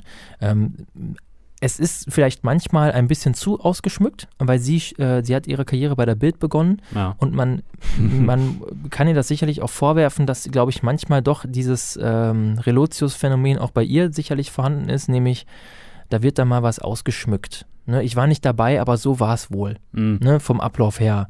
Äh, das, das ist vielleicht manchmal störend, aber insgesamt finde ich das wirklich ganz spannend und vor allem auch da, weil die Themen doch so vielfältig sind ähm, und ähm, es geht nicht immer um Mord und Totschlag ja. ähm, und vor allem geht es da sehr häufig und das finde ich ja auch ein richtig spannendes Thema um äh, polizeiliches Versagen mhm. äh, oder Versagen von Behörden. Was machst du eigentlich so als, als unbescholtener Bürger, wenn sowohl die Staatsanwaltschaft als auch die Richterschaft als auch die Polizisten ja. ähm, inkompetent oder gegen dich sind? Ja. Und das ist ganz spannend, da gibt es nämlich gerade auch dann einen aktuellen Fall zu. Ähm, würde ich da nochmal, also grob empfehlen, zumal ja auch bei Täter unbekannt, da gab es natürlich auch in den beiden Fällen teilweise sehr fragwürdiges polizeiliches Handeln, mit dem sich aber dieser Podcast kaum beschäftigt, weil sie nämlich mit den Kommissaren auch Interviews machen. Oh ja. da wird das halt so nebenbei so ein bisschen angedeutet, dass da was komisch ist. Ja, mhm. ja gut, dann muss man natürlich noch ein bisschen dezent bleiben und sowas. Ja. Äh, sie würden sich jetzt vielleicht nicht äußern, wenn man direkt mit den Vorwürfen um die Ecke käme. Aber ja gut, das ähm, ist tatsächlich relativ häufig eben auch bei dem Criminal, von dem ich gesprochen habe, äh, so, dass dass ähm, da zum Beispiel eben auch äh, rassistisch bedingte ähm, Beweisunterschlagung zum Beispiel passiert und, und äh, all sowas. Das ist, ähm, ist schon ein Thema. Das ist ähm, für mich aber eben so ein bisschen, um einen Bogen Richtung Ende eben auch zu schlagen, ähm, ist für mich ein Teil des kleinen Problems, was ich eben mit diesem Format True Crime auch habe. Ähm, man, man neigt vielleicht dazu, als Hörer ähm, zu überschätzen, wie viel Böses in der Welt äh, so unterwegs ist oder äh, wie, ähm, ja, du hast jetzt gerade die Unfähigkeit von Behörden und, und mhm. äh, sowas äh, angesprochen, ähm, mag jetzt eben ähm, das, das Vertrauen dann doch auch ein wenig untergraben, was man äh, zu großen Teilen eben doch in solche Institutionen auch haben kann. Und ähm, das ist äh, für mich eben einer der schwierigen Punkte dabei. Es ist ähm, für mich kein, kein Guilty Pleasure, jetzt True Crime Podcasts zu hören. Ähm, aber ich behalte es immer so ein bisschen im Hinterkopf. So, die sind ja nicht alle so. Ja. Und das ist, glaube ich, ein ganz wichtiger Punkt. Nein, das ist äh, ja auch ein, ein äh, viel beschriebenes Phänomen, ähm, dass natürlich in solchen Fällen ähm, man hört nur die schlechten Fälle und von den 99 Prozent guten Fällen mhm. oder wie auch immer die Lage im jeweiligen Fall liegen mag, ja. hört man dann dementsprechend nichts. Also ähm, äh, das ist dann ein, eine Reflexion, die jeder hoffentlich in der Form auch vornehmen kann. Aber du hast recht, dass gerade auch in der jetzigen Zeit ähm, oder wenn man jetzt speziell in die USA blickt, mhm. äh, wo das Vertrauen in äh, die Polizei ja auf seit Jahren im Tiefflug ist ja. ähm, und es dafür auch sicherlich gute Gründe gibt in Teilen. Ja, ich wollte gerade sagen, äh, weil, da strukturell, äh, weil da strukturell einiges im Argen liegt. Und ähm, dass so teilweise die Polizei paramilitärisch äh, ausgerüstet wird. Und, und dir die Kohle auf der Straße wie so Raubritter einfach abnehmen kann. Mhm. Äh, das sind schon Vorgänge, die sind heftig, ähm, aber letzten Endes, ähm, klar, das muss man sich immer, dessen muss man sich in allen Bereichen bewusst sein. Mhm. Wenn ich mhm. jetzt äh, etwas produziere, ist es immer ähm, ein, ein Auszug der Realität. Ja. Mit keinem Beitrag, mit keinem Doku-Feature der Welt, solange es auch sein mag, kann man das Vollständige erfassen. Das ja. geht nur einfach nicht, das ist ganz logisch äh, und dementsprechend ähm, ja, ist es aber bei True Crime wahrscheinlich nochmal wichtiger, ähm, sich dessen bewusst zu sein. Eben, deswegen sorgfältig, äh, sorgfältige Recherche, äh, niemals die Verantwortung vergessen, die man ja. da äh, gegenüber seiner Hörerschaft dann eben auch hat. Und umgekehrt auch zu betonen, äh, Verantwortung muss auf beiden Seiten stattfinden. Also auch der Konsument, das, mhm. das ist ja auch uns ein Anliegen in den Bürgermedien, ja. ähm, dass man eben nicht nur äh, verantwortungsbewusst produziert, sondern ja. auch konsumiert. Äh, kritisch zu sein oder Kritik als Grundhaltung ist beim Medienkonsum immer angebracht. Egal in welchem Fall, ob es Unterhaltung ist, ob es Nachrichten ist, ob es Info ist. Ja. Vollkommen egal. Man sollte immer ähm, jeder Form von Berichterstattung kritisch gegenüberstehen. Nur so fällt einem auf, ob irgendwas nicht passt.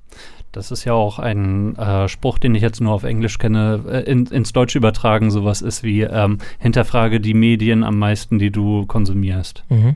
Ja, das finde ich auch ganz gut. Ähm, um jetzt dann äh, da ein wenig den Deckel drauf zu machen, möchte ich mit einem letzten Zitat kommen und ich komme tatsächlich doch zu einem anderen Artikel, den ich auch noch äh, gelesen nein, habe bei nein. meiner Vorabrecherche. Äh, und zwar äh, lustigerweise auf, der, äh, auf dem Internetauftritt des NDR. Äh, da wird zu dem Thema True Crime Podcasts der Medienwissenschaftler Jens Ruchatz von der Uni Marburg zitiert und der hört sich dann so an. Ist die Person wirklich schuldig? Wie sehen Sie das? Was ist Ihre Perspektive? Oder auch, wenn jemand zu Unrecht im Gefängnis sitzt, was wird passieren? Wird die Person irgendwann freikommen? Diese Offenheit, dass das Leben eigentlich die Geschichte weitererzählen wird, das ist eine ganz besondere Form, die die Fiktion bei all ihren Leistungen, die sie auch hat, nicht äquivalent bereitstellen kann. Und insofern ist das eben vielleicht auch ein Mehrwert, den True Crime Podcasts äh, da dann eben äh, liefern können, beziehungsweise True Crime in den Medien als solches.